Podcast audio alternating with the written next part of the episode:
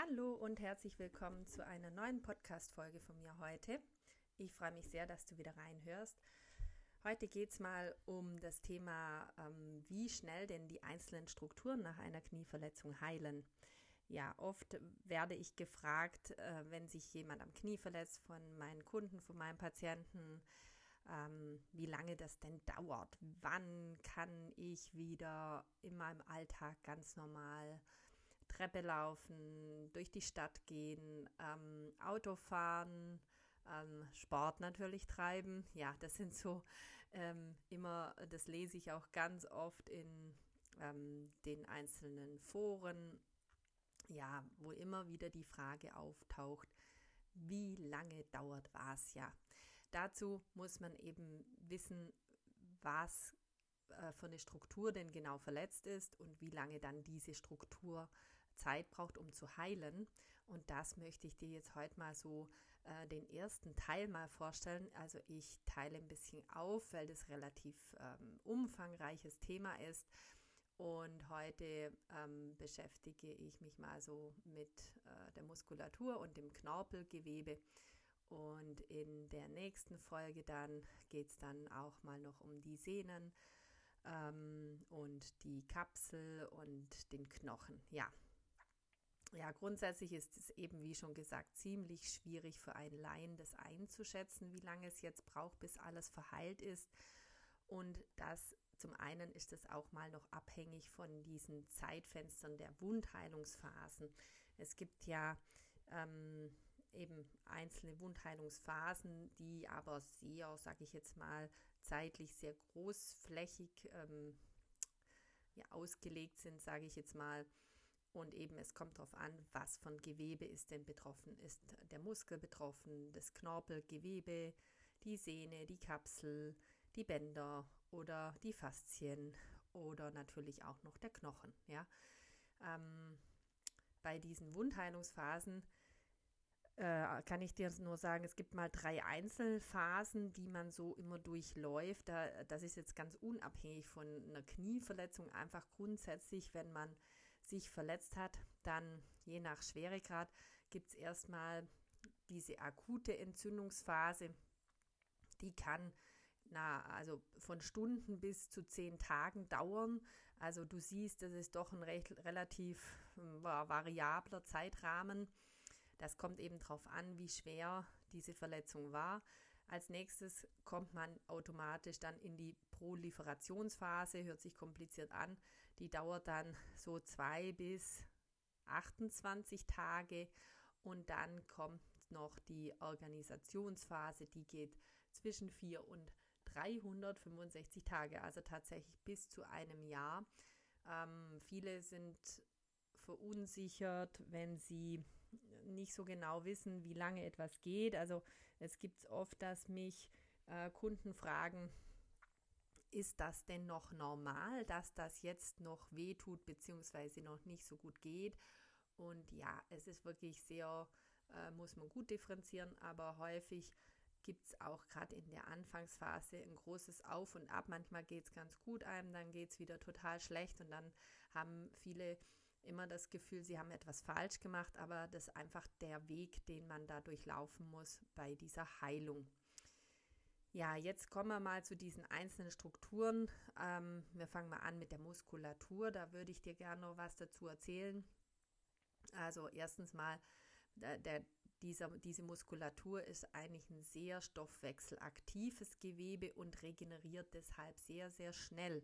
Also Muskulatur ist sehr gut durchblutet und man kann auch äh, von Glück reden, dass die sich sehr schnell anpasst Jetzt denkt man, ja, cool, wenn ich viel trainiere, dann passt sie sich gut an. Ja, stimmt, aber wenn man nichts tut, dann passt sie sich auch schnell an. Das heißt, die baut sich dann auch relativ schnell ab. Also bei Inaktivität. Das kommt extrem ähm, ja, zur Geltung, wenn man äh, tatsächlich äh, vier oder sechs Wochen äh, nach einer Knieverletzung, nach einer schweren Knieverletzung das Knie überhaupt nicht äh, belasten darf, dann fehlt auch recht schnell die Muskulatur. Und vor allem der, die Oberschenkelmuskulatur, also die Vorderseite, der Quadrizeps, äh, hast du sicher auch schon gehört. Das ist einer von denen, die echt extrem schnell sich zurückbilden, aber total notwendig sind für das Knie, weil die eben auch diese ähm, weiterlaufende Bewegung verhindern. Also wenn du äh, schnell dich äh, irgendwo hinrennst und abstoppst mit einem Fuß, dann bleibt ja sozusagen der Fuß fixiert auf dem Boden stehen und dein Oberschenkel äh, läuft durch das, dass du Schwung hast, über deinen Un Unterschenkel schiebt sich drüber, so muss man sich vorstellen. Und eigentlich wäre jetzt unter anderem der ähm, neben dem Kreuzband natürlich auch noch wäre der Oberschenkelmuskel, also der Quadrizeps, der wäre jetzt wichtig, dass der durch seine Kraft das stoppt, dass eben der Oberschenkel nicht da maßlos über deinen Unterschenkel drüber rutscht und dadurch natürlich eventuell Schäden verursacht. Deswegen, das ist ganz wichtig, dass der dann auch nach einer Knieverletzung recht schnell wieder auftrainiert wird. Dann das Zweite, was oft schwierig ist nach einer ähm, Knieverletzung oder beziehungsweise das Training nach einer Knieverletzung ist erschwert durch die neurogene Hemmung nach einer Verletzung oder einer Operation. Was heißt neurogen? Schon wieder so ein Fachwort. Es heißt eigentlich, dass der Muskel nicht so gut angesteuert werden kann mehr und damit auch nicht so gut aktiviert wird. Also sprich, du äh, möchtest zwar deinen Oberschenkel, der Oberschenkel sollte eigentlich anspannen, aber es funktioniert einfach nicht so gut. Diese Nervenleitung an den Muskel geht nicht mehr so gut nach einer Operation, weil eben da der Grund ist, weil eben oft diese ganzen Rezeptoren in, der, in diesem Gelenk, sage ich jetzt mal, in einzelnen Strukturen gestört ist und dann das nicht mehr so gut an unser zentrales Nervensystem geleitet wird. Und wenn das nicht äh, gemacht wird, nicht mehr gemacht wird, dann kann natürlich auch der Körper nicht so gut richtig reagieren und nicht so schnell reagieren, was dann eben wichtig ist, dass man ähm, möglichst schnell diese, ähm, dieses Ungleichgewicht, also dieses neuromuskuläre Ungleichgewicht nenne ich das jetzt mal, ausgeglichen wird und dass man da versucht, durch äh, Bewegungsabläufe, die man eben vorher kannte, schon, also wenn man jetzt zum Beispiel Basketball spielt oder im Fußball gibt es ja ganz bestimmte Bewegungsabläufe, die man immer gemacht hat, dass man versucht, die wieder einzubauen in sein Training. Und dadurch kommt eigentlich die Muskulatur viel schneller wieder, als wenn man da so isoliert den Muskel versucht aufzutrainieren. Eben aufgrund dieser neurogenen Hemmung. Deswegen in der Akutphase, also ganz am Anfang, ist wichtig, dass man so ein sensomotorisches Training, also sprich oder propriozeptives Training, also alles, was so Gleichgewichtssachen sind, äh, auf dem Wackelbrett zum Beispiel, ähm, macht und eben auch diese bekannten Bewegungsabläufe abruft. Natürlich alles in, in seifem äh, nicht mit Gegner, sondern wirklich äh, langsam versucht, diese Bewegungsabläufe wieder zu machen. Ja, ähm, noch kurz zu den Zeiten. Das ist auch wieder sehr, sehr variabel, aber ähm, es interessiert doch viele. Ein Muskelkater, der kann bis zu einer Woche dauern. Da ist es doch immer noch normal, wenn man also starken Muskelkater hat. Es ist eine Verletzung, die man dem Muskel zugeführt hat. Und es kann bis zu einer Woche dauern. Also nochmal, vielleicht habe ich schon mal in einem Podcast erzählt, auch Muskelkater ist nicht unbedingt ähm, ja, erstrebenswert, wenn man es so sagen will es ist eine Verletzung und es macht keinen Sinn, wenn ich manchmal Sportler höre, Hobbysportler vor allem, die dann sagen, ja, nur wenn ich Muskelkater habe, dann habe ich richtig trainiert. Also das ist äh, großer Schwachsinn. Ähm, nein, es wäre Ziel, dass man so trainiert, dass man möglichst irgendwann keinen Muskelkater mehr bekommt. Das zweite ist dann, die nächste Variante ist dann so die Muskelzerrung äh, die kann ja auch wieder sehr flexibel drei bis acht Wochen dauern. Da kommt es eben ein bisschen drauf an, wie viel von diesen einzelnen kleinen Muskelfibrillen, also die kleinste Einheit, tatsächlich auch gerissen ist oder auch wie viel Muskelfasern irgendwann bei einer Muskelfaserriss, wie viel da, also das ist so der fließende Übergang von der Muskelzerrung zum Muskelfaserriss, äh, wie viel da dann tatsächlich gerissen ist und je nachdem, wenn es eine leichte Muskelzerrung ist, dann nur ein, zwei Muskelfibrillen da kaputt sind, dann geht es vielleicht drei Wochen. Und wenn man da eine massivere ähm, Muskel, ein Muskelfaserriss schon hat, dann muss man da schon mit acht Wochen rechnen. Und ein Muskelabriss, also wenn der tatsächlich ein Teil abgerissen ist, dann geht es sicher acht Wochen oder vielleicht sogar ein bisschen länger.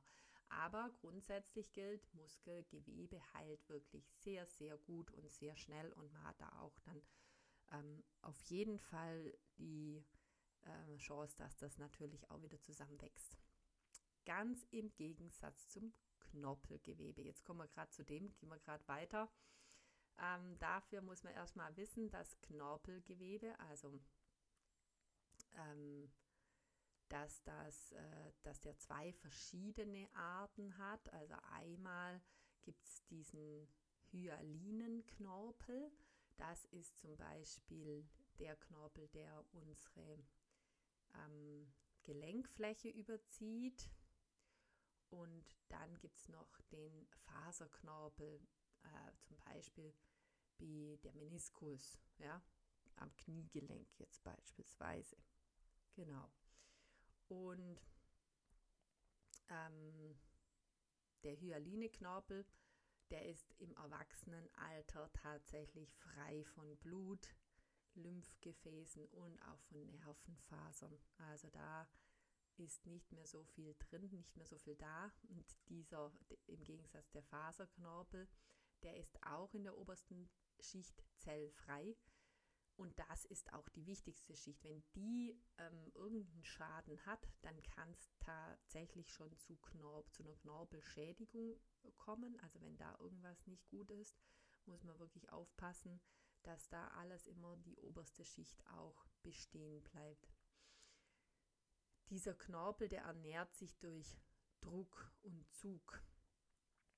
Und ja, es ist eben auch ganz wichtig, dass diese unterschiedlichen Druckbelastungen die Heilung von einem Knorpel fördern.